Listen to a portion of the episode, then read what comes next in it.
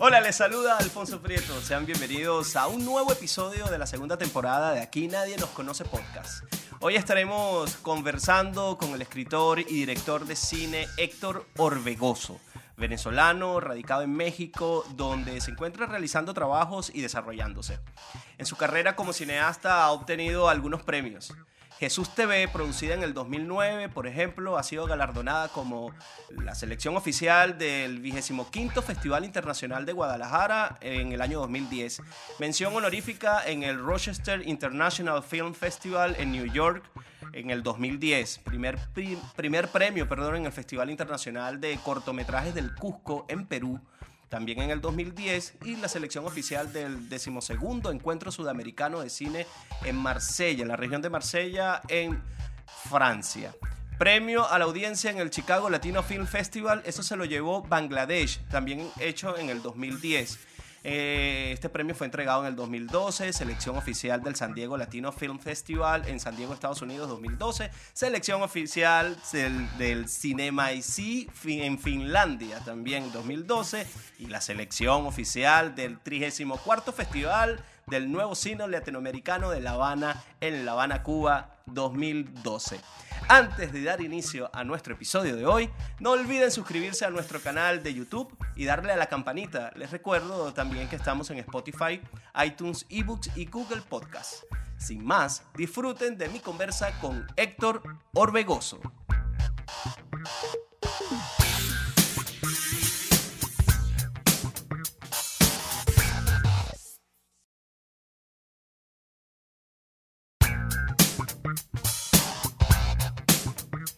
Saludos Héctor, bienvenido. Hola Alfonso, gracias, gracias por la invitación y tengo que aprovechar también eh, para darle las gracias a Jocelyn, que sin ella no estuviéramos aquí, que es como mi hada, mi hada madrina. Y, obviamente empezar esto sin darle las gracias sería muy mal agradecido. Eso es correcto. Y es una mujer de mucho peso que cuando golpea, golpea duro. La conozco, Todavía no me ha golpeado y no, y no quiero que suceda. Exacto, evitemos. evitemos. no, de verdad que un abrazo a Jocelyn, la manager en República Dominicana, tanto tuya como mía, porque las veces que puede, entonces le habla a alguien de mí, mira, aquí está este amigo, de verdad que, que es una persona muy especial y a la, que, a la cual pues eh, yo respeto y aprecio mucho.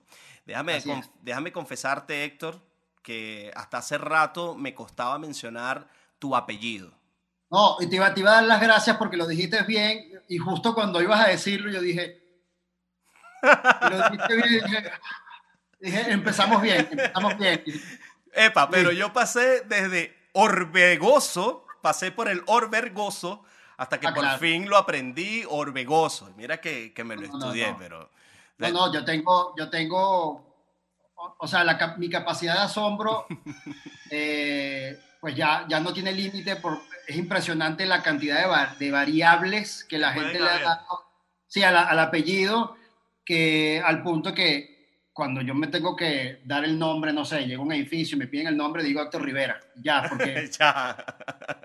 no, ¿Qué? ¿Por qué? Oh, no, ya. Obregón. ojo, eh, perdón al al apellido de tu mamá, que no, lo nombré en los últimos años. los apellidos en los últimos años, las mujeres empoderadas, bueno, yo conozco gente desde hace mucho tiempo, mujeres desde hace muchísimos años, ante esta moda del empoderamiento de, la mujer, que yo no es que lo vea como una moda, sino que veo que, mucha gente lo, utiliza como para eso. Ya hablaban de sus dos apellidos y a veces se quitaban el del esposo, o sea, el apellido de casada nunca existió para ellas porque decían, pero es que esta soy yo, este, esta, eh, eh, eh, es mi naturaleza. El que claro. el de otro, eso el día de mañana me dejan y qué. ¿Cómo queda eso? Sí, no, no, no, no, eso, eso, eh, eh, además, me pasó hace poco, fue, una, fue una, un momento muy bonito porque además venía acompañado de otro momento mucho más bonito, que fue cuando nació mi hija hace cuatro meses, hoy está cumpliendo cuatro meses. Cuando nació y nos dieron en, el, en la clínica, nos die, no, no, te dan un acta de nacimiento, pero sí te dan una hojita que la tengo por ahí, mm. este, y la hoja lo que decía era Candosín, el apellido de mi esposa, no decía Orbegoso. Y me pareció tan importante, tan bonito, y yo dije, sí, es que sí, ¿sabes? Este, eh, y ahí, ahí, la tenemos. En algún momento lo montaremos, pero, pero yo siempre bromeo con mi esposa, pero bromeamos en serio porque sí, yo siento que eso que, que el apellido del hombre tiene que estar por delante, o sea, yo más bien creo que, bueno, es una tontería que en algún momento debería cambiar, ¿no? O sea, y que más bien debería ser algo incluso hasta, hasta de elección, ¿no? O sea, si yo quiero tener el apellido de mi papá primero, pues lo tengo y así. Aquí en Estados Unidos, aquí en Estados Unidos cuando nació mi hija, eh, de hecho, pues nos entregaron, también nos preguntaron que cuál iba a ser el nombre y cuál iba a ser el apellido. Aquí se estila un solo apellido y generalmente es el paterno, pero usted está, o sea, la persona está en, eh, en, la potestad de decidir con cuál apellido. Si es el apellido de la mamá, si es el apellido, el apellido del papá. En el caso de mi hija, eh, son los dos apellidos, separados por, por, por, una, ah, por un guion. Eso está bueno. Eso está bueno porque es una, es una decisión democrática, ¿sabes? O sea, son los dos y los dos están unidos, o sea, son los dos, dos por uno, básicamente. Bueno, yo te voy a ser sincero, si me hubiesen preguntado no, no dudaba en responder que sí, pero cuando llegué el papel ya estaba listo. Así que ah, no tengo problemas, no, no tengo problemas. por si acaso, por si acaso mi esposa vaya a decir después que, que, que, yo la dejé mal parada por aquí. No, no, no, no tengo ningún problema. De hecho, que mi hija tiene un nombre muy largo y los dos apellidos lo hacen más largo que lo tienen que cortar. Pero bueno, no venimos a hablar de eso, venimos a hablar de, tu trabajo. Em, en un país de médicos, de ingenieros, de deportistas, politiqueros y miserables corruptos, como, ¿cómo se decide ser cineasta? Ojo, y hablo de esta gente, de los últimos que mencioné allí, porque, porque tenemos que estar claro que eso es parte de de nuestra idiosincrasia lamentable, esa es la parte lamentable, ¿no? Y, pero que no tienen ninguna valía en comparación con los cargos que dije, pero, o, con las carreras que dije, pero ¿cómo se decide en Venezuela ser cineasta? Eso no es como que muy hippie. Sí, sobre, todo sobre todo porque en Venezuela eh, las opciones para, para profesionalizar la carrera cineasta no eran muchas. ¿sabes? Entonces a la hora de yo, yo darme cuenta que eso es lo que quería hacer de por vida, uno siempre tiene la sombra de los papás de tienes que estudiar, tienes que ir a la universidad. Entonces yo era como, ajá, pero ¿y dónde voy a estudiar yo cine? Si bien estaba la escuela de Mérida, que siempre ha sido una maravilla, este, pero yo vivía en Caracas. Eh, y en Caracas estaba en la central, creo que en arte había algún momento de la carrera en la que veía cine pero quizás estoy equivocado en lo que estoy diciendo, pero yo siento que era un poquito más hacia la teoría, ¿no? O sea, no era, yo creo, y de nuevo, puedo estar equivocado, no, no sé si agarrabas una cámara y salías a grabar, etcétera, etcétera, pero lo cierto es que yo, por ejemplo, no sentí que había una opción como para mí, y si la sabía, no tenía cómo llegar a ellas, ¿no? Entonces, eh, eso, por un lado, se me hizo como una traba de, cuando finalmente llegas a ese momento en tu vida que dices, ah, esto es lo que yo quiero hacer, dices, ajá, pero ¿cómo lo hago? ¿No? Y me di cuenta que era lo que quería hacer porque desde muy pequeño lo que me apasionaba era contar historias. Y, yo, y no era que me ponía a echarle cuentos a la gente, sino que era muy introvertido y lo que hacía era que yo me, dibujaba mis propios cómics, porque leía muchos cómics eh, y llegó un momento en que si bien el mundo de los cómics es ilimitado, yo quería involucrarme, o sea, yo quería contar cosas que no estaban ahí. Eh, y, dibujaba, tenía, tenía afortunadamente el don de dibujar que lo heredé de, mis padres, los dos son arquitectos, eh, y empecé a dibujar, empecé a hacer esos recuadros que después con el tiempo me di cuenta que yo lo que estaba haciendo era storyboards, estaba haciendo un shooting, ¿no? Este, eh, lamentablemente eso se perdió, no sé dónde están. Pero llegó un momento en mi vida que, que, me di cuenta, como que hice una, ¿sabes? Como que miré hacia atrás y dije, pero si esto es lo que me ha gustado toda la vida, porque obviamente después fui, fui creciendo, lo poco que crecí, y, me, y, me, y me enamoré del cine y me enamoré de las historias, las empecé a entender un poco más allá, ¿sabes? Cuando de repente hablabas con gente, no, es que esta película es maravillosa, y yo, bueno, no, no tanto.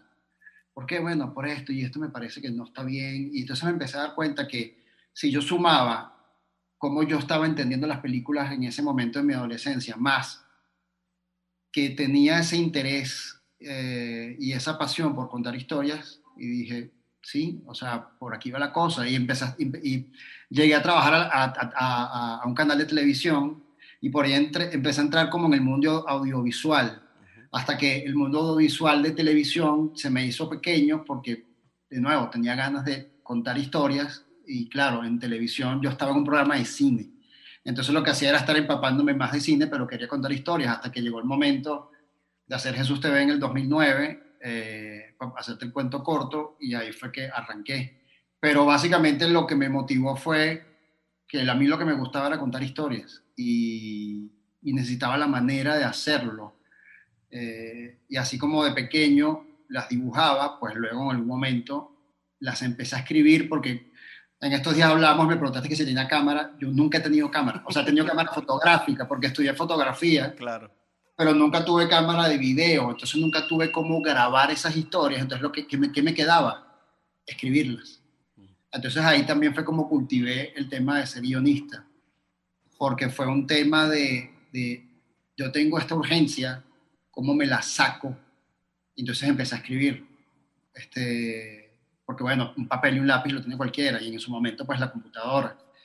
Y ya después de ahí, al tener un montón de ideas, pues ya luego me junté con un amigo eh, y terminamos haciendo Jesús TV y bueno, ya de ahí en adelante, pues todo se fue dando poco a poco. Sabes que me identifico contigo porque este, yo he trabajado, yo estudié una carrera en la universidad, este, siempre he hecho broma con eso. Yo soy contador público, pero conmigo no cuentes, porque nunca ejercí eso. Eh, siempre estuve involucrado con lo de la radio, de eso me mantuve, trabajé y pues bueno, hasta que salí de Venezuela y tuve que buscar otras cosas para hacer. Pero en un interín de tiempo que, que no estaba haciendo radio, que no podía hacer radio, estaba vetado, eh, empecé a pintar. Y me di cuenta que a mí la pintura siempre me gustó, pero que no le caía la pintura porque no tenía ese entorno, quizás, aunque mi mamá hizo cursos de pintura y todo, pero por su trabajo no fue dedicada en ese aspecto. Quizás si, si hubiese sido un poquito más dedicada, no le estoy reclamando nada, mamá, no te estoy reclamando nada. Este, quizás yo me hubiese involucrado más con la pintura. Pero bueno, todo tiene sus su porqués, pero me, me, me, identifico contigo en eso de que dices que, mira, no, no hallaba donde, de dónde agarrarme para expresar esto que realmente estaba sintiendo que fue siempre contar historia. Eres hijos de arquitectos. Yo creo que los arquitectos dentro de esas personas que van a la universidad a la universidad, perdón, y, tienen un título tan importante como, como, es el de ingeniería, medicina, arquitectura, son un poco más, más bohemios y son un poco más relajados y le permiten a sus hijos como que hacer otras cosas que van más allá de lo que ellos hicieron. O sea, yo, yo jamás he visto un arquitecto, de los pocos que conozco, decirle a su hijo, estudia esta vaina porque esto es lo que te da real. Y, generalmente terminan haciendo otras cosas que no tienen que ver nada con la arquitectura, pero que les sirvió para, para abrirse un mundo. Y está muy, muy entregado a las artes. Yo siento que el arquitecto va mucho por ahí. Sí, y en ese sentido fue una fortuna porque en verdad nunca, nunca se, se entrometieron en eso, ¿sabes? O sea, sí, sí, sí, sí hubo un momento tenso durante mi adolescencia porque se me metió en la cabeza primero ser músico. Entonces agarré una guitarra y, me dejé el pelo largo y entonces era metalero. Bueno, sigue siendo metalero, lo que pasa es que ahora me corté el pelo. Y entonces ahí sí mi papá... Tiene nada con problema de cabello, ¿no? Porque... No, no, no, no, no. Pero, pero, entonces en ese momento mi papá, mi papá que en su, en su adolescencia también pues tuvo su banda de rock, etcétera, etcétera, él sí como que, mira, ya va, este, si vas a ser músico, o sea, y quieres vivir de esto, te lo digo yo por experiencia, no es tan fácil. Este, ahí sí tendrías que profesionalizarte, ¿sabes? Ser un músico, pues, ¿sabes? O sea... Ir al conservatorio, bla, bla, bla, bla. estudiar, estudiar, prepararte. Claro, entonces yo, mm, pero yo no quiero estudiar, yo lo que quiero es, ¿sabes? Pegar brincos en una tarima y, y ya. Entonces, eso se me fue diluyendo y fue, y fue como, sí, dando, dándole paso al amor al cine, que siempre, además el amor al cine siempre, estuvo, porque eh, mis viejos siempre, tu, en la casa siempre, siempre existió cine, en esa época en Betamax y luego en VHS, y yo estaba todo el día pegado, pegado, pegado, viendo Star Wars, viendo los Goonies, viendo un montón de cosas, y me las aprendía de arriba abajo y, las recitaba y hoy en día también las veo y, las, puedo, ¿sabes? Decir línea tras línea. Entonces, la música se fue yendo, ¿sabes? Y dejó solo al, al, al, cine hasta que llegó el momento en que la vida me dijo, ok, pues te decides o no te decides. Pero entonces, claro, fue como, ajá, pero ¿y cómo le entro?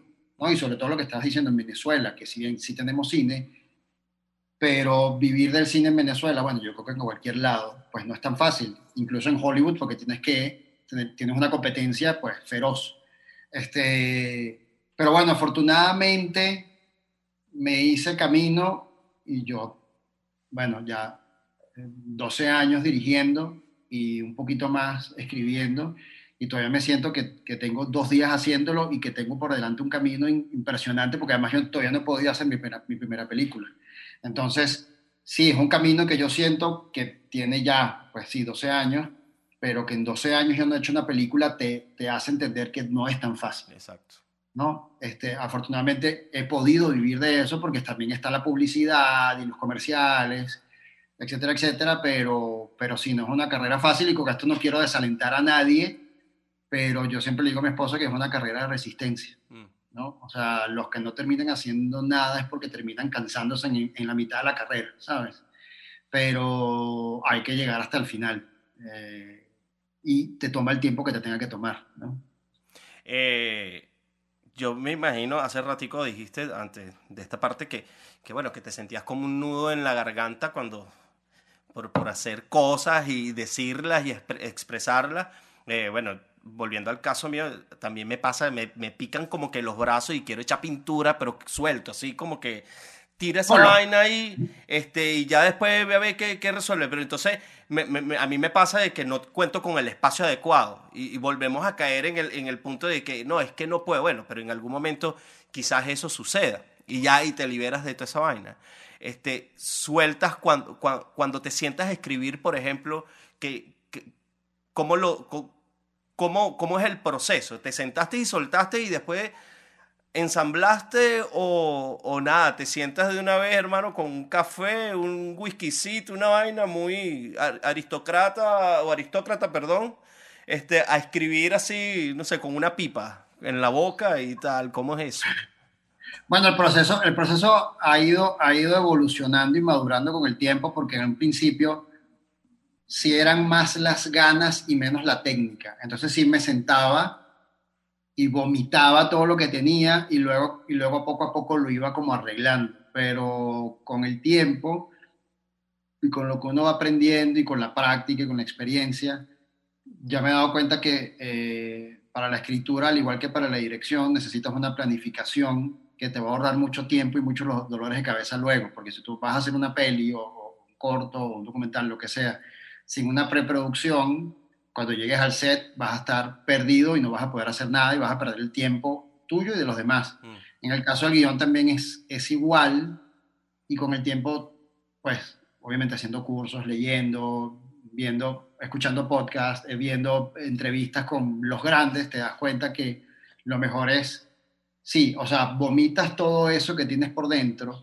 pero eso, e, e, esa, esa, esa primera ese primer bosquejo que tienes lo tienes que ir como puliendo para que te vaya sirviendo para el momento en que ya empiezas a escribir, ¿no? Porque además el guion cinematográfico pues tiene unos pasos anteriores, pues que son el tratamiento, la escaleta, etc. Entonces te, te da como oportunidades para que cuando llegues a escribir ya el guion hayas podido pensar y hayas podido filtrar y hayas podido eh, sí, como, como encaminar todo lo que vas a hacer en el guion, ¿no? Cuando vayas a dialogar.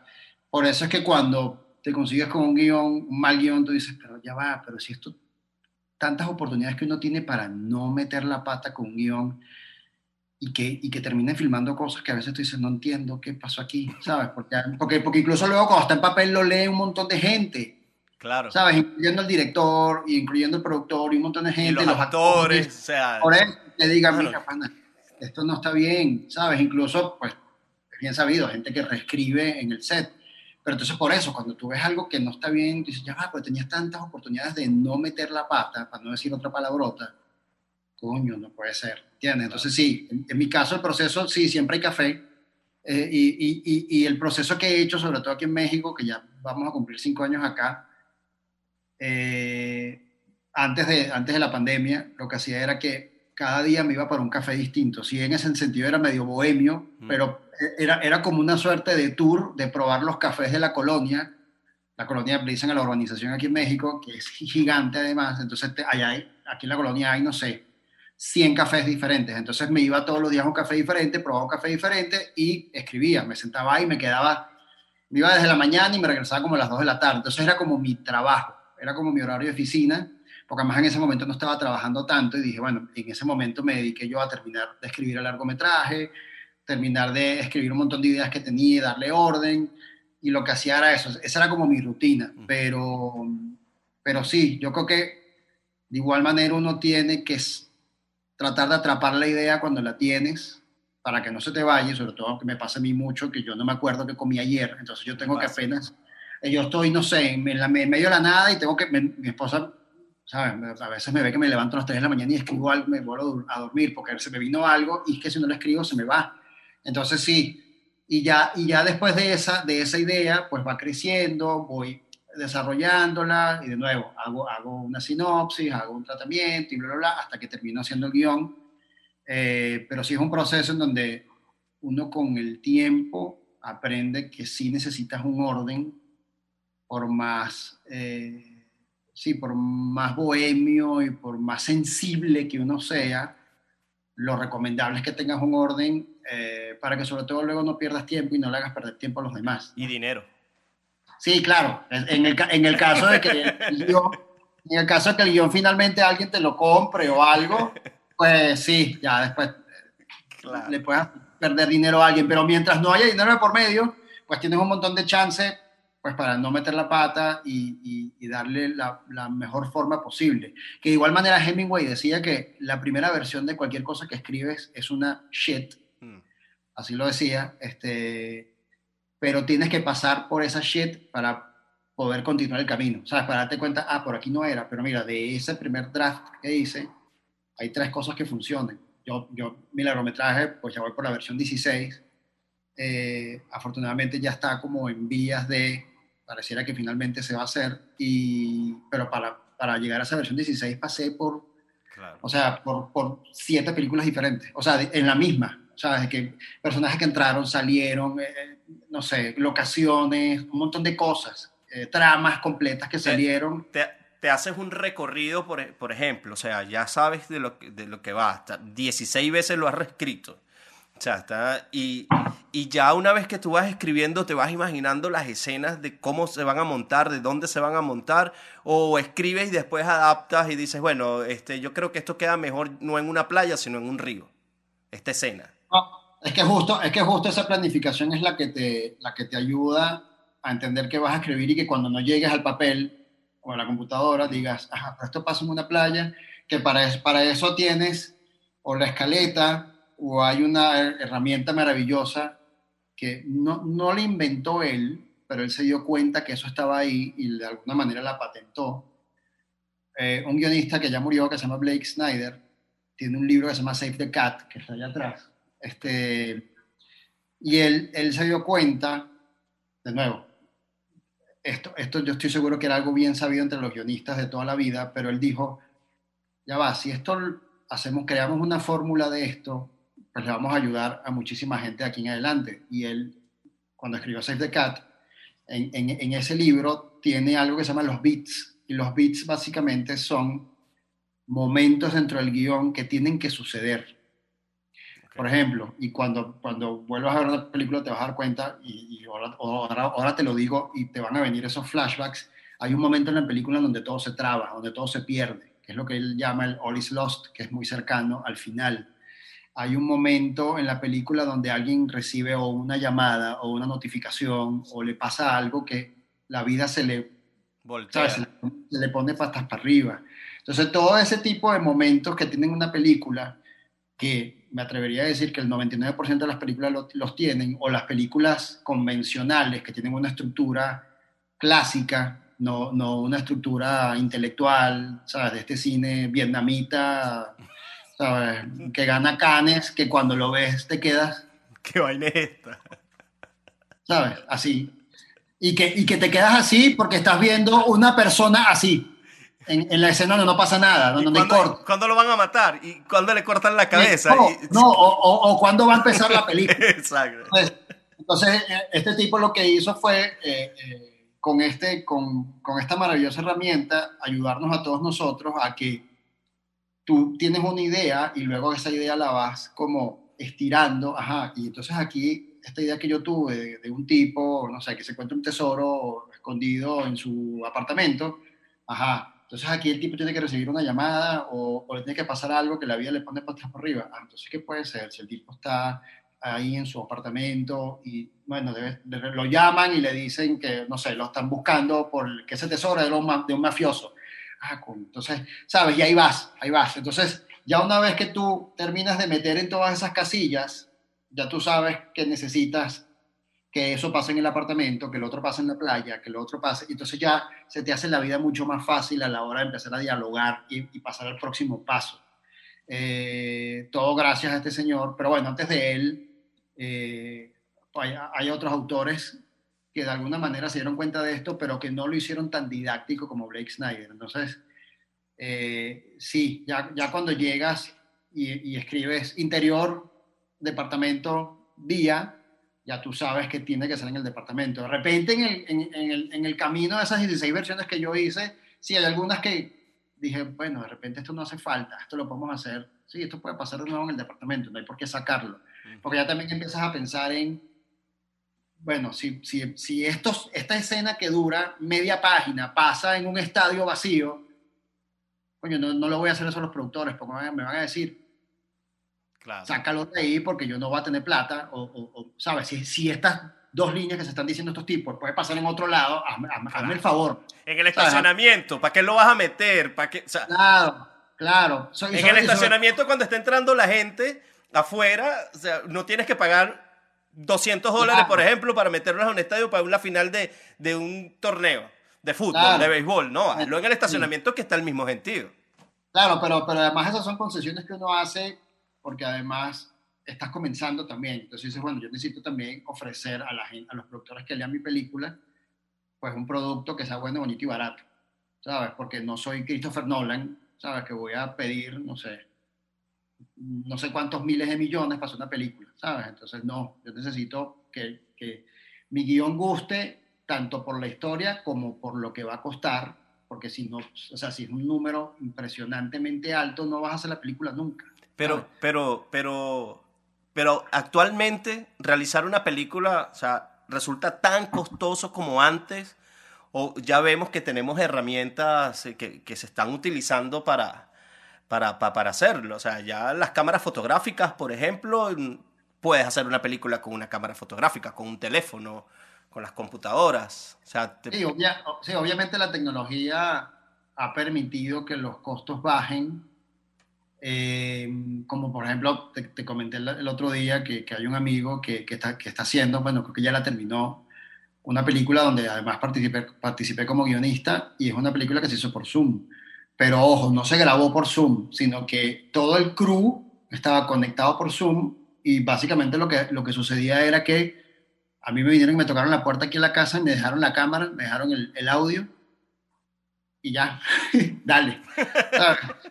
Y entonces fue después conectarme aquí tal cual a, a una plataforma de videollamada y el director se conectó, el director de foto, entonces bueno, dale, mue- mueve la cámara para acá, porque además la cámara la conectamos por Zoom, entonces se veía. Ellos, ellos veían exactamente lo que la cámara veía, entonces íbamos moviendo y mi esposa actuó y, y yo estaba aquí ayudando con la cámara, porque además de nuevo yo escribí también en la película y así se hizo la película completa. Entonces obviamente imagínate la cantidad de plata que te ahorras. ¿Sabes? De que el porque además se hizo en tres, cuatro países, entonces que el director tenga que moverse de un lado para otro, tener que mandar un crew de un país para otro, pues hizo que la película, sí, obviamente sí costó, pero te puedo asegurar que debe haber costado, no sé, el 10% de lo que cuesta una película, menos. Y por cierto, él vive en Nueva York, que, que- que que- tengo que presentarlos, por cierto. Claro, claro, claro que sí, porque está interesantísimo. Cuando me dijiste eso, yo dije, coño, quiero ver este, este, este, este resultado porque se ve bastante interesante. Además que últimamente me he estado involucrando con la fotografía y, pues de manera eh, autodidacta, aprendiendo. Y, y, una cosa que pasa es cuando salgo, yo todavía no tengo ese ojo para salir a la calle y fotografiar la fotografía que pensé. Entonces, yo soy un tipo que quizá este, por mi desconocimiento, precisamente por mi ignorancia en el tema, pero yo me siento frente a la computadora y veo una foto totalmente distinta a lo que vi y cuando la recorto me queda otra vaina totalmente distinta. Me gusta el resultado, me gusta el resultado, pero ahí es cuando admiro más a toda esta gente. Mira esta Biblia que tengo aquí. O sea, ah, admiro a toda esa gente que pana, o sea, con una cámara de rollito y chaki chaki, sin luz, sin vaina, te tomaban unas escenas que yo digo, o sea, es increíble. estos, tipos eran unos duros y, nosotros todavía con toda la tecnología que tenemos no le llegamos ni, ni, a los tobillos, ¿no? Hablo en, mi caso. Eh, el, cine, el cine independiente tiene un público este, cautivo, tiene un público allí, pero, pero ese público es rentable es un público rentable o se piensa en eso cuando o no se piensa en eso cuando estás produciendo, o sea, tú, no estás haciendo una película para que la vean 10 millones de personas. Claro, es que, es que, es que eso, eso también viene dentro del cine independiente. Generalmente el cine independiente no está buscando eh, ser Transformers 5, ¿sabes? El cine independiente está buscando decir algo que quizás eso, eso que quiere transmitir no, no es para las masas. Entonces, ahí ya de por sí, en, la misma concepción del cine independiente, ya, ya, ya está ligado a un público que no es un público masivo. ¿no? A veces si hay películas independientes que sí tocan una fibra masiva y terminan pues llegando un montón de gente. Que la lo vida que pasa... es bella, creo que fue un caso particular, ¿no? La vida es bella, una, una de esas películas no sé si La vida es bella fue una, fue una producción independiente, pero, pero justo, o sea, a eso iba. E, esas películas independientes que terminan eh, en Sundance eh, o terminan en estos festivales independientes que ya son unos monstruos de festivales y que a esos monstruos de festivales gente como el Oscar, o sea, la academia, está viendo claro. sobre ellos. Entonces, obviamente agarran una peliculita, como de repente fue el caso de Little Miss Sunshine en su momento, o Precious, o un montón de películas que son chiquititas, pero que tienen temas que les competen a todo el mundo. Entonces terminan siendo películas chiquititas y terminan en manos de todo el mundo y todo el mundo viéndolas.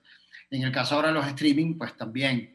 Eh, lo que pasa es que, claro, el streaming pues tiene como esas dos vertientes. Primero, la, e, e, e, ellos produciendo, que yo no sé si se le pudiera decir de repente a alguien como Netflix que, que, es, un, que es un estudio independiente, porque sí se ha convertido en un monstruo de estudio, ¿sabes? O sea, de hacer películas como Irishman o, ahorita que estrenaron Mank, este, pero también a ellos les llegan películas independientes que ellos compran y, las ponen en su plataforma. Entonces eso también ha ayudado a que esas películas pequeñas pues lleguen a, todo el mundo. Eh, este, pero yo creo que sí, o sea, la respuesta a tu pregunta es que sí, generalmente ese cine independiente no suele ser muy rentable. Ese cine, ese cine que te deja no entendí nada. Pero de nuevo, pues, pues puedes tener este cine que es súper intelectual, súper complicado, súper intenso, que lo ven cuatro o cinco personas y todos unos al otro dicen, no, qué increíble, qué maravilloso. Y que nadie entendió nada. Pero yo, siempre he dicho, yo siempre he dicho que, que, que, eso es como, como un cuento otro vago más, el humorista venezolano, en el que eh, es un cuento súper cómico porque es un tipo que va a entrevistar al, al autor eh, de libros más importante del mundo y cuando lo va a entrevistar el autor le dice, no, mira, es que yo en verdad te voy a confesar algo, yo nunca he escrito nada. ¿Pero y cómo? Dice, no, es que, ¿y, cómo hiciste para llegar a donde estás ahorita? No, es que yo lo que hice fue que empecé a visitar un montón de librerías y a reunirme con gente intelectual y les empecé a preguntar que si habían leído los libros de Héctor Orbegoso y la gente, por no, no quedar ignorante, decían, sí, claro. Claro, por supuesto. He leído. Entonces el tipo empezó luego a buscarse empezó a preguntar a las librerías, ¿tiene el libro de Héctor Orbegoso? No. Eh, se nos agotaron, pero ya nos van a llegar, no se preocupe. Entonces el tipo se empezó a crear una fama y el tipo nunca había escrito nada. Yo siento que hay muchas de esas películas que pasa así, que nadie las entiende, pero la gente para no caer en ignorante, pues dice, no, no, eso es una maravilla. Eso es impresionante. Y yo, pero brother, esa película no tiene ni pies ni cabeza yo, a mí me ha pasado, a mí me ha pasado que he, estado en, reuniones donde la gente, yo no soy cinéfilo, yo te lo confieso, eso sí, me engancha una película, me engancha una serie y me engancha y me la consumo y generalmente cuando estoy hablando con, con los demás y dando mi opinión es totalmente distinta y te voy a preguntar cuál eres que era el malo, o sea, va a pasar. Pero siento que, y, aquellos los ves, no, pero ¿cómo no vas a saber eso? Entonces a veces me doy cuenta que es precisamente ese punto, que es como para no, no, no, este, ¿cómo se llama? No salirse de lo, de lo convencional, de lo normal, entonces siguen opinando acerca de lo mismo. Yo no, hermano, yo, o sea, estoy pelando bola, pues yo no, yo no vi esa vaina de esa manera. o sea, yo vi fue otro peo, yo, yo entendí otra vaina. Pero es que el arte es subjetivo. Justo, justo iba a eso. O sea, sí, sí, o sea, no, no, tiene por qué gustarte Picasso, ¿sabes? O sea, si no lo entiendes, no lo entendiste ya. Y lo puedes considerar cuatro rayas sin sentido, como hay otra gente que le parece que es una obra maestra. Y de eso se trata el arte, ¿sabes? Pero de lo que no se trata es de ser un tonto y decir que algo es bueno porque los demás dicen que es bueno. Y yo siento que de eso está muy empapado eh, una parte del cine, ¿sabes? En donde, en donde muchos realizadores eh, tienen como, sí, como un grupo de gente alrededor que no entienden mm. nada, pero, se, pero creen que al opinar y, y, y, alabar cosas que no tienen sentido, pues entonces están en otro nivel. Entonces, yo, yo, yo, yo en, ese, en ese tema siempre he sido muy crítico y siempre he sido muy directo y muy, muy rudo. Eh, y, a, y, a, veces caigo mal por eso, porque además de eso, tengo muchos amigos que no.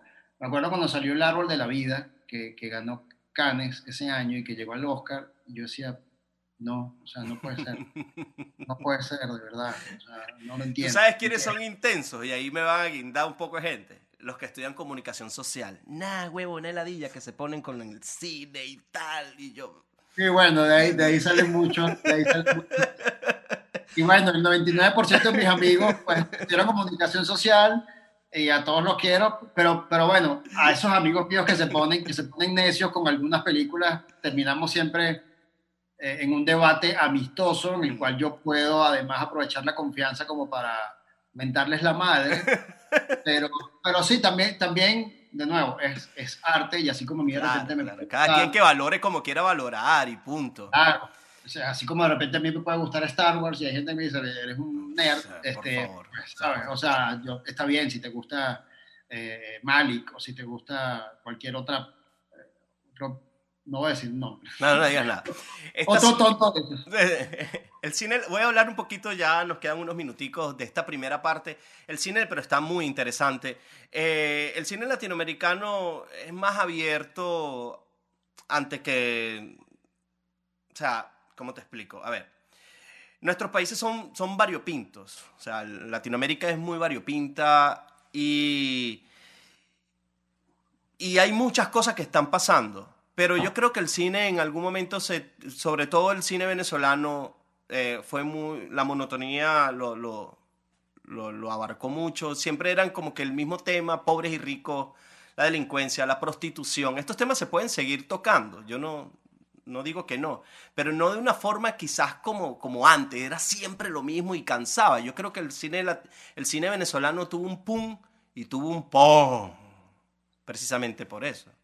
Sí, sí, este, y yo todavía no he entendido por qué, porque además también cuando, cuando el cine venezolano tuvo como esa época, que siento que fue muy de repente me estoy equivocando, como por los 80, ¿sabes? Llegando un poco a los 90. Que ojo, sí, había películas muy buenas, pero sí también hubo una monotonía de, de, temas, ¿no? Pero yo no sé, y de nuevo, porque no, no tenía la, digamos, la capacidad de entenderlo por, por la edad, mm. pero no sé si pasaba como pasa ahorita de repente aquí en México, que aquí en México la mayoría de las producciones mexicanas son comedias románticas, pero luego que ya tú entras o tratas de entrar a la industria, te das cuenta que se hace eso porque eso es lo que la gente quiere. Entonces yo no sé si pasaba que en ese momento se me hace difícil pensar que la gente quería ver historias de barrio y de prostitutas y todo lo demás. Sí, a mí también. Pero si estaban dando plata para eso. Sí, bueno, tienes, tienes, tienes Maku, que fue una película que yo valoro muchísimo, pero también tienes un poco más atrás un documental tan, tan, de, o sea, tan arrecho como, como Araya. Entonces, cuando tú comparas una vaina con la otra, mira, son realidades. Yo no te discuto que son realidades, pero me estás obviando una que todavía sigue, como es la de Araya, incluso en estos momentos. O sea, se industrializó, todo eso, eso, mejoró, se industrializó, pero ahorita la gente está yendo de nuevo a buscar sal, al, al, al, a, a, donde puedes encontrar a las salinas, en Araya y en otros sitios. Entonces, esa realidad está ahí. Pero seguimos en, creo que, o digo yo, pues, yo sé, creo que, que, hay muchas historias más allá que contar. No, yo sí creo, yo sí creo que de hace, de hace 10, 15 años para acá, el cine sí, el cine venezolano, bueno, ahora, ahora porque básicamente lo asesinaron, o sea, ya, ya, ya no existe porque obviamente dependía del Estado, eh, y no vamos a entrar en ese tema. Yo, yo tuve la fortuna de, de, por ejemplo, Jesús TV y Horas Extras, que fueron mi, mi primer y último corto, seis, eh, o sea, conseguimos financiamiento del SENAC, y eso es algo por lo cual yo estoy muy agradecido de toda la vida. Era un momento diferente, este, no estaba todo tan politizado, y éramos afortunados de tener eh, un, instituto en el cual tú podías concursar para, para conseguir fondos para hacer, para hacer cine. Eh, eso no existe ahora, pero yo sí creo que hace 15 años aproximadamente para acá, sí llegó una generación, y creo que yo pertenezco a, esa generación en donde eh, nos decidimos hacer otra cosa que no era más de lo mismo, ¿no? Este, que salieron películas como Puras Joyitas, ¿sabes? Salieron películas... Eh, Papita Manito Stone. ¿Sabes? Que, que si bien de repente, o sea, hay gente que le puede gustar, hay gente que no, pero vinieron a, ¿sabes? Como a romper un poco ese, ese tema, incluso películas como La distancia más larga. muy películas, muy ¿sabes? Que no son de barrio y tocan otros temas. Entonces estuvo muy bien porque sí, hubo un refrescamiento, pero lamentablemente, pues bueno, esa historia se truncó por todo lo que ya sabemos. Este, pero yo creo que quién sabe si en ese momento, y eso lo pudiera, nos lo pudiera responder alguien que vivió y filmó en esa época, si eso era lo que se estaba buscando en ese momento, como así yo aquí salgo y digo, yo llegué a México pensando que en la cartelera iba a encontrar, ¿sabes? Eh, un montón de películas tipo de Iñárritu, del Toro, ¿sabes? Cuarón, y me consigo un montón de comedias románticas. y luego leyendo este libro de Guillermo Arriaga, Sí, ¿cuál es? ¿ese cuál es? Este Salvar el Fuego. El nuevo, fue premiado. O sea, yo soy lento para leer, ¿no? Por, por el tiempo, el trabajo. Pero nada, estoy metido ahí de lleno y eso es, una, es historia, es, historia que vemos normalmente en la calle, pero, pero está narrado desde una, desde una, de una forma que, pues, o sea, increíble, increíble. Sí, sí, entonces, pero entonces yo creo que, que en parte puede ser eso, o sea, luego, luego que uno ya pues maduras lo poco que he, madurado y te das cuenta que de repente a veces tienes lamentablemente, o sea, si quieres entrar, no, no, no es que tienes que vender tu alma, pero también tienes que, bueno, si quieres conseguir dinero para hacer la película, pues si esto es lo que están buscando, pues entonces lamentablemente vas a tener que darle lo que estás buscando, ¿sabes? Y, y tratar de conseguir como un intermedio, ¿no? No, no, nos quedamos cortos, de verdad te corté la nota ahí, ibas a decir otra cosa, pero nos quedamos, nos, quedamos cortísimos porque había preparado o sea, otras preguntas y precisamente tenía que ver, tenía que ver con, que si dentro del cine hay valores éticos y, que si se trabaja bajo una ideología.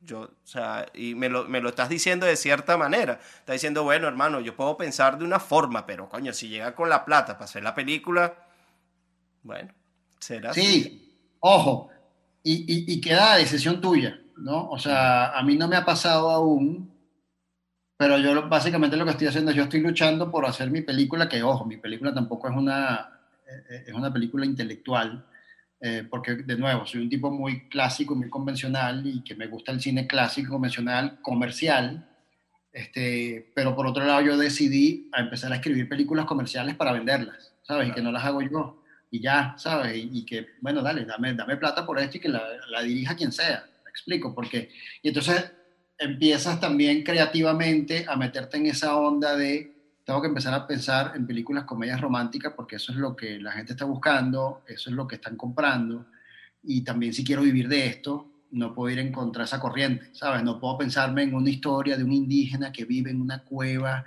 y sale cada dos meses cuando va a ir a, ¿sabes? O a lo mejor comienzas por allí, comienzas por allí y después le vas metiendo eso que, que es tu esencia.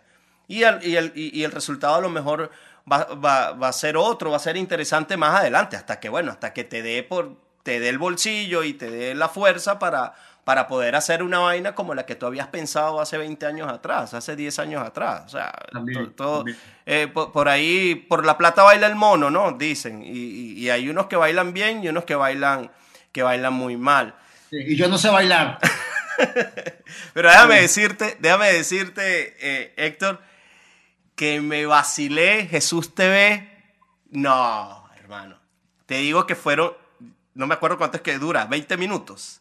Sí. En 20 minutos, me gustó la, el, cómo fue la vaina, ¿no? En 20 minutos, los, los primeros 5 me destortillé de la risa. Después, entonces, caí en una vaina y dije, coño, qué arrecho, ¿cómo llevan esto? De Jesús en la TV, las imágenes, cómo fueron, fue, genial. Me enamoré de, de Daniela Vascopé, salió tres veces y me enamoré de ella de nuevo. Y, y nada, cómo lo cierra, o sea, la forma, de verdad que tomé unas notas por ahí, pero nos vamos a extender muchísimo, pero tengo que felicitarte y no voy a decir más porque la gente tiene que buscar Jesús TV en, en, en YouTube para que lo vea, porque tienen que vacilarse vaina. Yo no sé por qué no lo conocí. Desde el 2009 esa anda por ahí. Bueno, era el momento. Este era el momento de conocer a Jesús TV. Jesús, Jesús llegó a mi vida. Exacto. además, fue, fue perfecto porque tiene como, no sé, tres, cuatro meses que lo subimos a YouTube. O sea, lo subimos a YouTube luego de 11 años.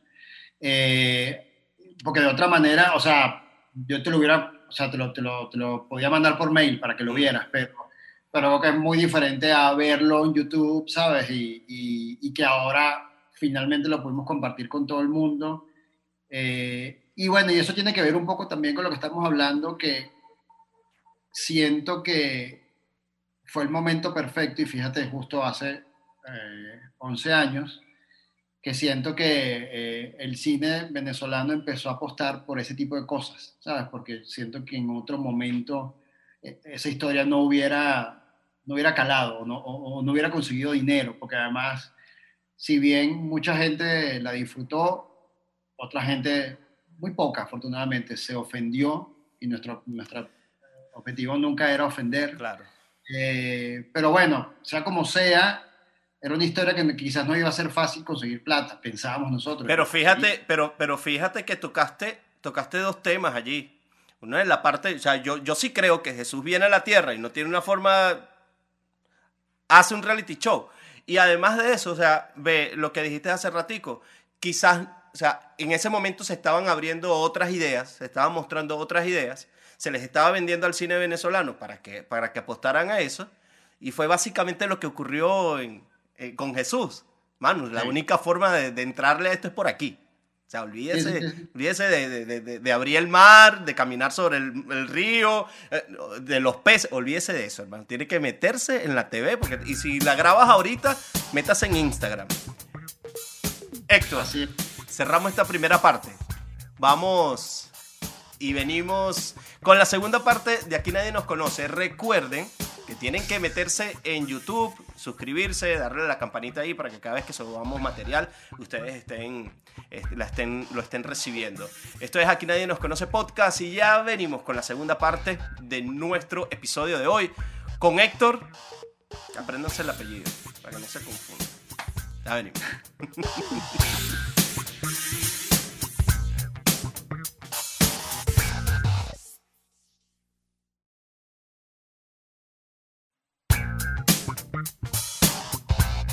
vuelta con Aquí Nadie Nos Conoce Podcast, hoy pues compartiendo con, con un cineasta venezolano, de verdad que tienen que vacilarse Jesús TV, lo hablamos al final de la primera parte, pero también ha hecho publicidades, ha trabajado en el mundo del mercadeo y muchísimas empresas pues han apostado por, por su trabajo, así que no dejen de buscarlo, eh, está, tiene su página web, ustedes pueden conseguirlo por ahí, es eh, Obergoso, ¿no? Orbegoso. Orbegoso, orbegoso.com, exacto. Exacto. En la página, la página. H, exacto. Horbegoso.com. Orbegoso.com. Y, en YouTube también pueden conseguir, YouTube, además van a conseguir una serie web que hicimos el año pasado. Eh, creo que también en mi página de YouTube está una serie que hicimos por Zoom este año también. Hay un montón de cosas que, que pueden conseguir. Bueno, buenísimo. Héctor, tienes una cerveza, un vino, un whisky y un ron. Vamos a suponer que, vas a celebrar los miados, como decimos en Venezuela, de, de, tu bebé. ¿Quiénes tú crees? O sea, te tocan la puerta de tu casa y recibes y llegan tres personas, pero tienes solo cuatro cosas para servirle y un trago a cada uno. No vengan con mucho. ¿Quiénes serían esas tres personas a las que le brindarías, o bien sea una cerveza, un vino, un whisky o un ron? Cualquier persona en la vida puedo escoger. O, tienen que ser amigos míos? No, o sea, lo que tú consideres que en ese momento quisieras que llegaran por esa puerta y tú le darías, mira, tú te mereces una cerveza, tú te mereces este trago de vino y tú este trago de whisky o este trago de ron. ¿Sabes que esta, que, ¿Sabes que esta sección estaba preparada como para darle bebida a los que llegaran y que no bebiera el de la casa, pero partida de borrachos la mayoría que terminan bebiendo. O sea, sí que tienes permiso para beber lo que tú quieras también allí. Me hubieras dicho y me traía, que tengo, tengo ahí un ron, pero bueno. bueno, el ron es tuyo, de esto aquí el ron es tuyo. Pero ¿quiénes serían esas personas que llegaran por ahí con quien te encantaría brindar?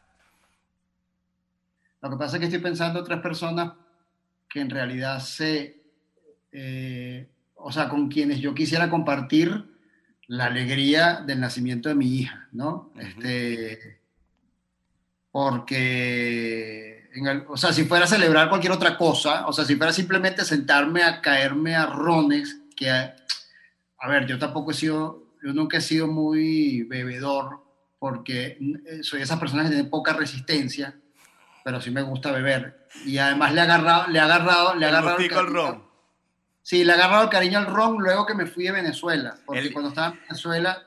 Yo tengo una frase, yo tengo una frase aquí que dice que el himno nacional suena bonito después que sales del país. Cuando estás allá adentro, ni lo escuchas.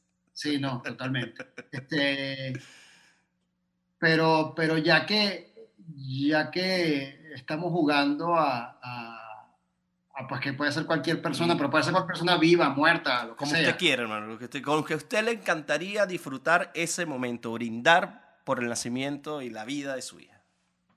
Coño, pues si supieras que tengo, o sea, yo tengo tres abuelos muertos. Okay. Y obviamente, y obviamente le, le, debo muchísimo a, esos tres y al que está vivo, el que está vivo acá, a cumplir 91 años. Wow.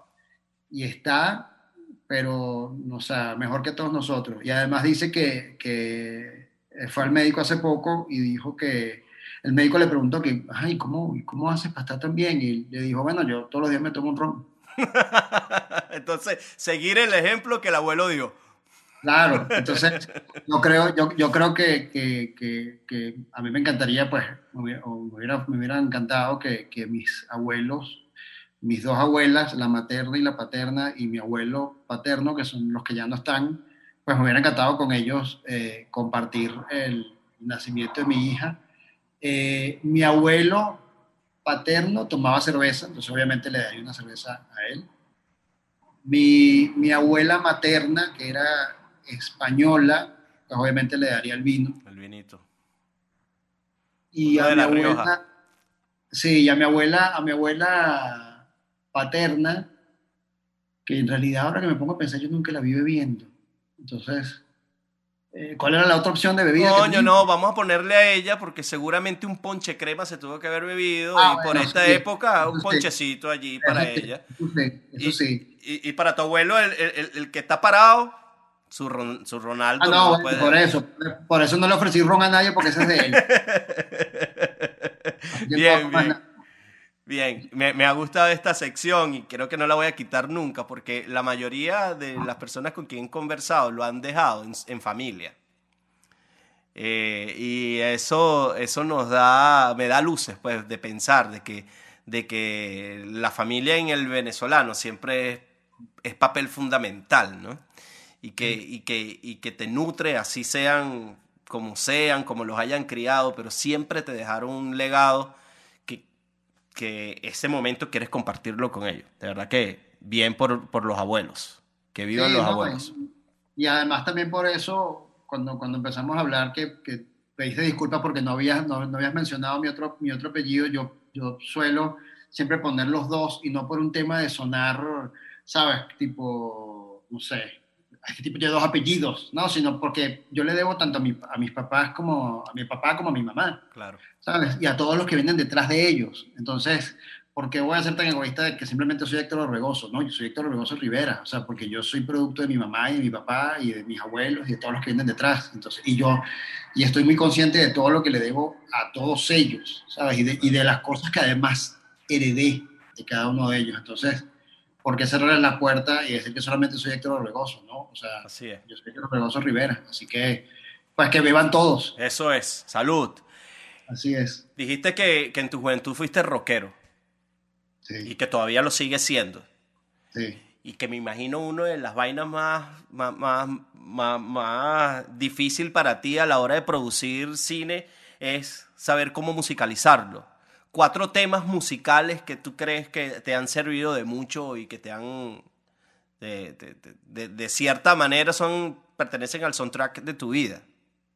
Bueno, si supieras que tengo, tengo en Spotify una, un playlist que se llama A Plus, en donde están todas las canciones que me han marcado en mi vida. Y, y todos los días voy como, me, me voy acordando vas ese- sumando. de esa canción que voy sumando. Este, déjame acordarme cuáles están ahí, porque además hay un montón, pero sin duda, y además teniendo muy reciente eh, la muerte de Eddie Van Halen, eh, y que justo me iba a poner hoy mi, mi franela de Eddie Van Halen, pero dije, no, tengo que, tengo, tengo que lucir un poquito más maduro.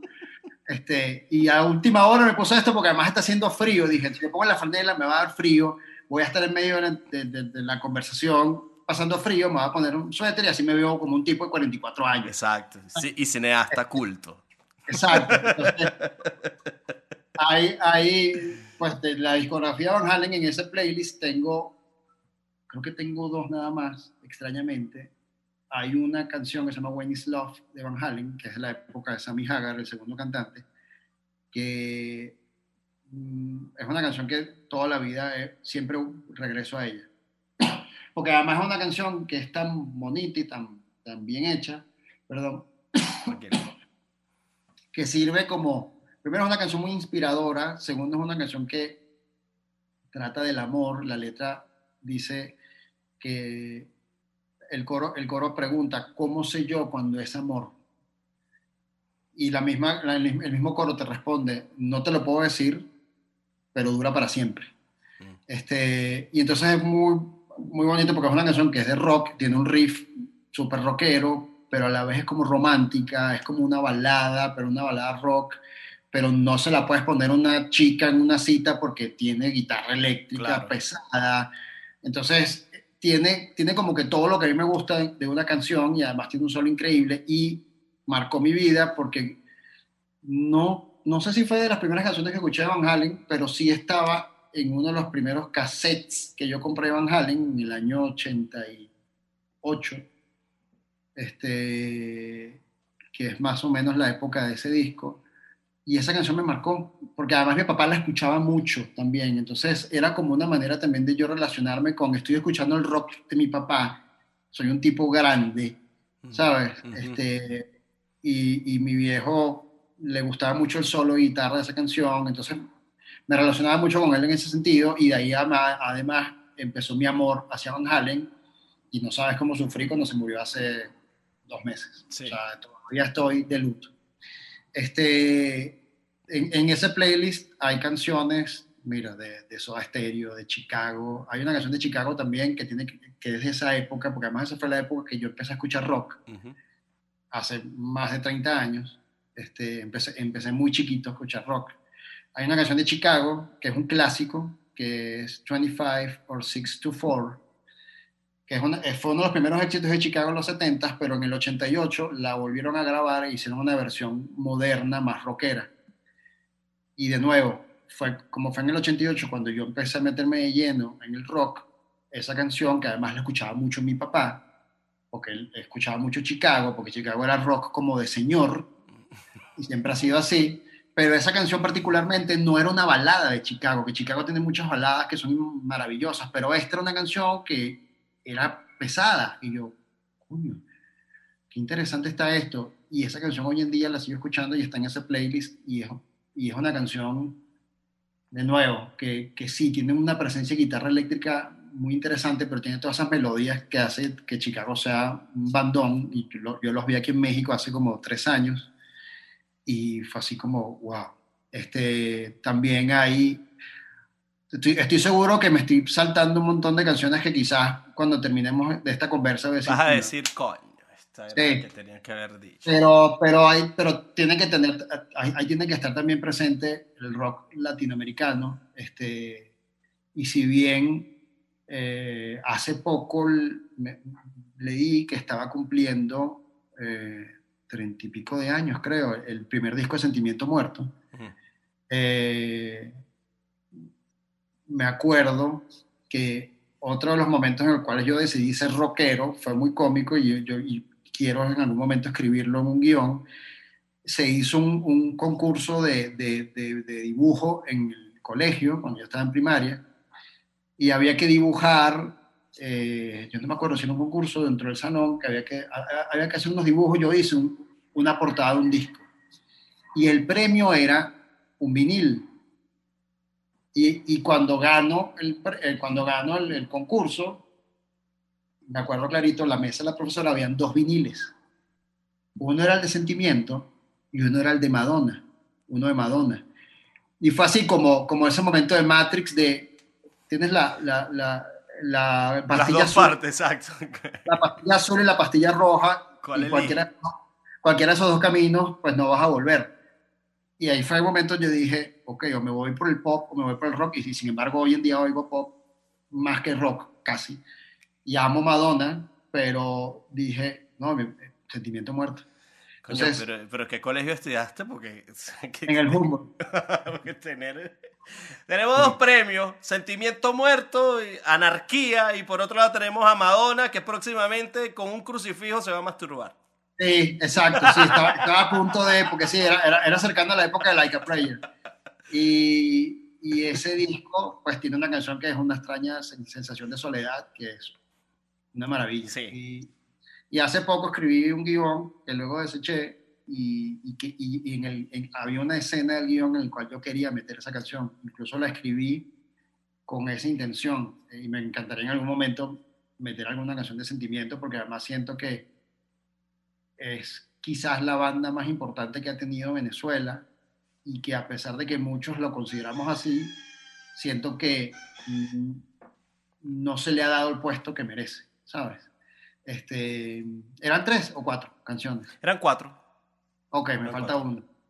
Eh, wow, yo creo que también la última te pudiera nombrar un, un- un tema latinoamericano eh, que también me, me- me pegó mucho en su momento, que, que es una canción de Canción Animal de Soda Stereo, eh, que, hace, que, la, que la agregué hace poco a esa playlist, que sueles dejarme solo, que esa es una canción que de nuevo, así como la de Van Halen, es una canción que tiene como tantas emociones juntas en un solo tema, que además, que además yo la escuchaba cuando era un adolescente y me despechaba, como a la vez me la escuchaba para sentirme energizado, porque son canciones que tienen, tienen un poder de, de riff, un poder de, de peso increíble, y una letra maravillosa, este, y suele dejarme solo, no me ha dejado solo nunca.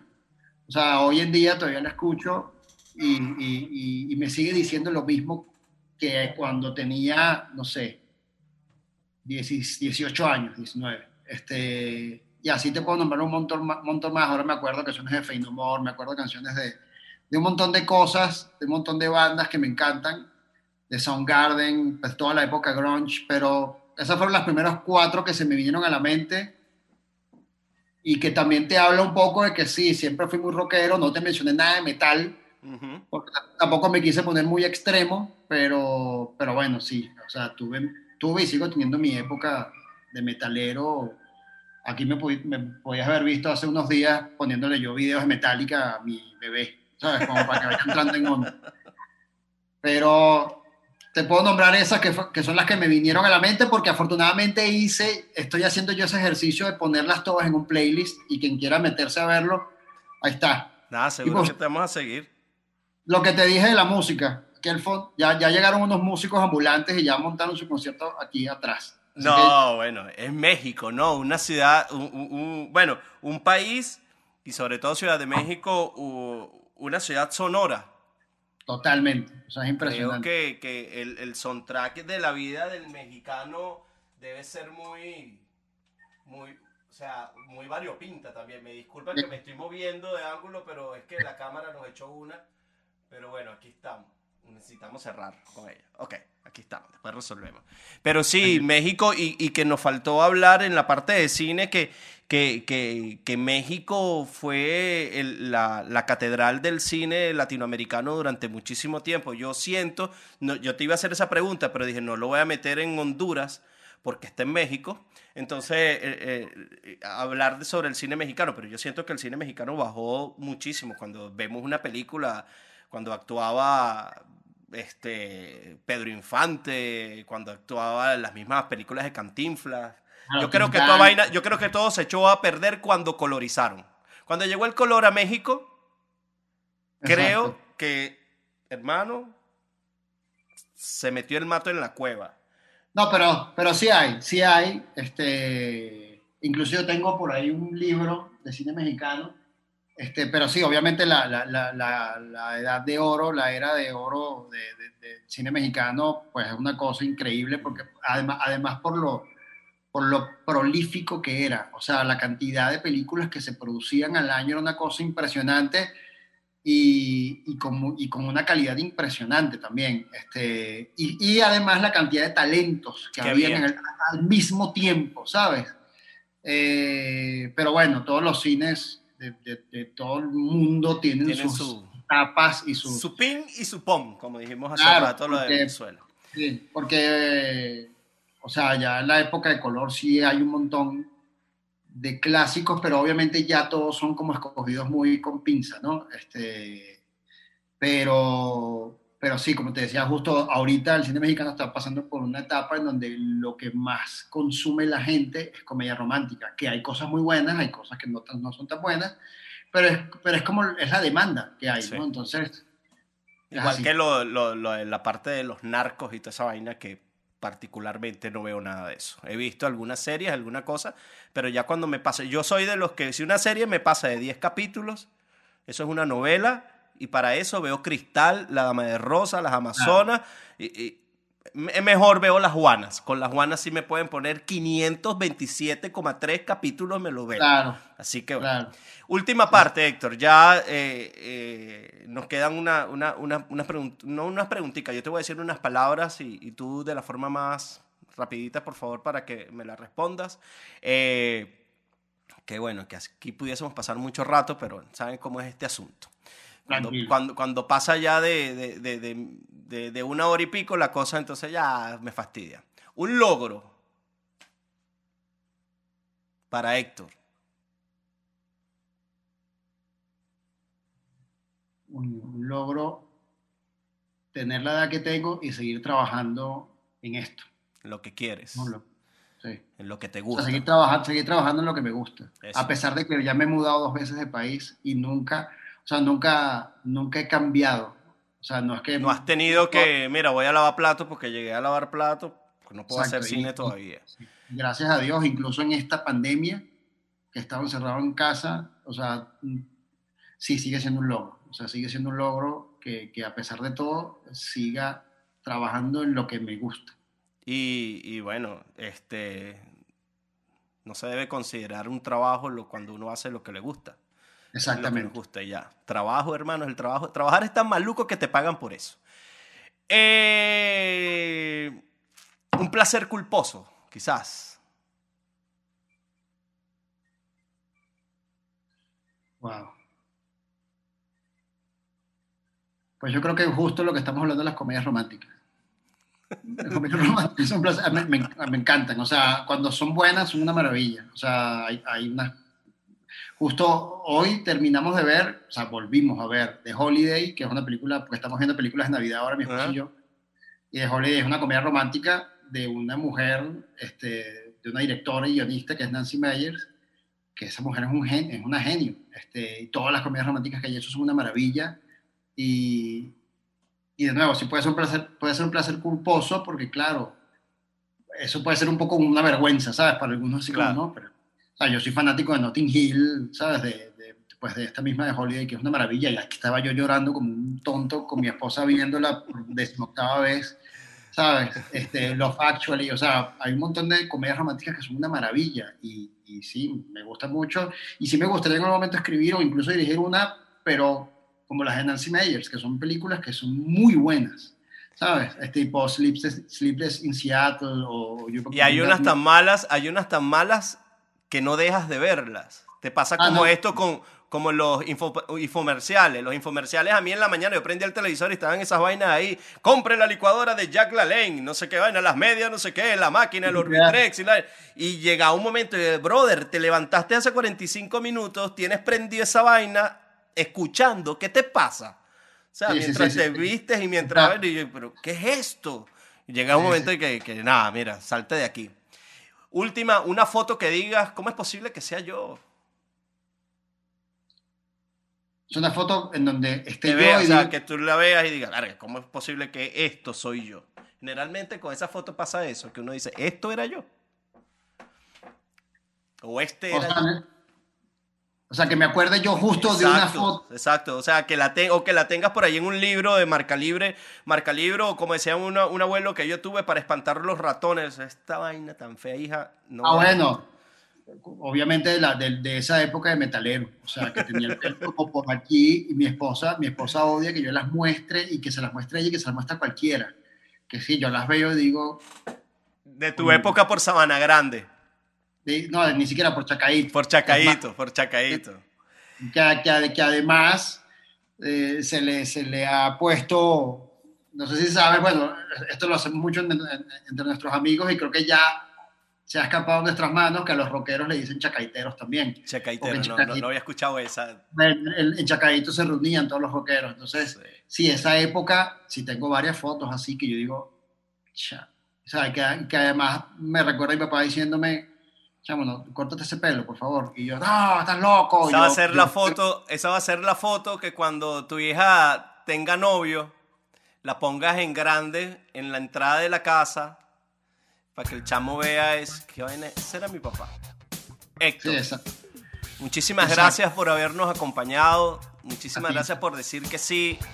Esto en algún momento quizás lo volvemos a repetir porque quedó muchas cosas por hablar, pero de verdad que me encantó. Felicidades para ti, para tu familia. Y agendada tengo a tu esposa. Ya lo tenemos agendado porque con ella tenemos que hablar. Señores, lo importante de esa casa es, no voy a decir el nombre ahorita, pero es la esposa, para, para no quitarle protagonismo a él. Así es, pero sí, así es. La importante de esa casa es esa señora que ahorita debe estar eh, durmiendo la bebé. No, está, está, está dándole de comer, básicamente, estaba amantando. Eso es. Y lo mejor que hay es eso. Eso, nada de fórmula, nada de fórmula, nada de fórmula. estamos hablando el mismo idioma. Eso es. Además, porque además tiene cuatro meses y ya pesa como dos toneladas y a, punta de puro, pura leche materna. Eso es. Héctor Orbegoso, para no equivocarme. Muchísimas gracias, Héctor. Gracias a ti, brother. Este, y de nuevo, gracias a Jocelyn por Siempre. habernos juntado y me encantó. Sí, oja- vamos a repetirnos pronto. Seguro Ojalá. que sí, seguro que sí. Y si no, cuando le toque a Cindy, me meto yo. Eso, también, también. Muchísimas gracias por habernos acompañado en esta edición de Aquí Nadie Nos Conoce Podcast. Fue con Héctor Orbegoso. Pueden seguir su trabajo a través de YouTube, a través de su página web. web perdón. A veces nos comemos las S, no- nos sobran las, las palabras, las letras. Bueno, aquí está. www.horbegoso, ¿verdad? Ahí se meten, Y busquen Jesús TV y busquen todo el material que tiene él eh, colgado en YouTube y en las plataformas. Síganlo, búsquenlo. Muchísimas gracias por habernos acompañado. Esto fue Aquí Nadie Nos Conoce Podcast. Yo soy Alfonso Prieto. Un abrazo y feliz Navidad. Feliz Navidad. 2021 no vamos a hablar del todavía. Bye.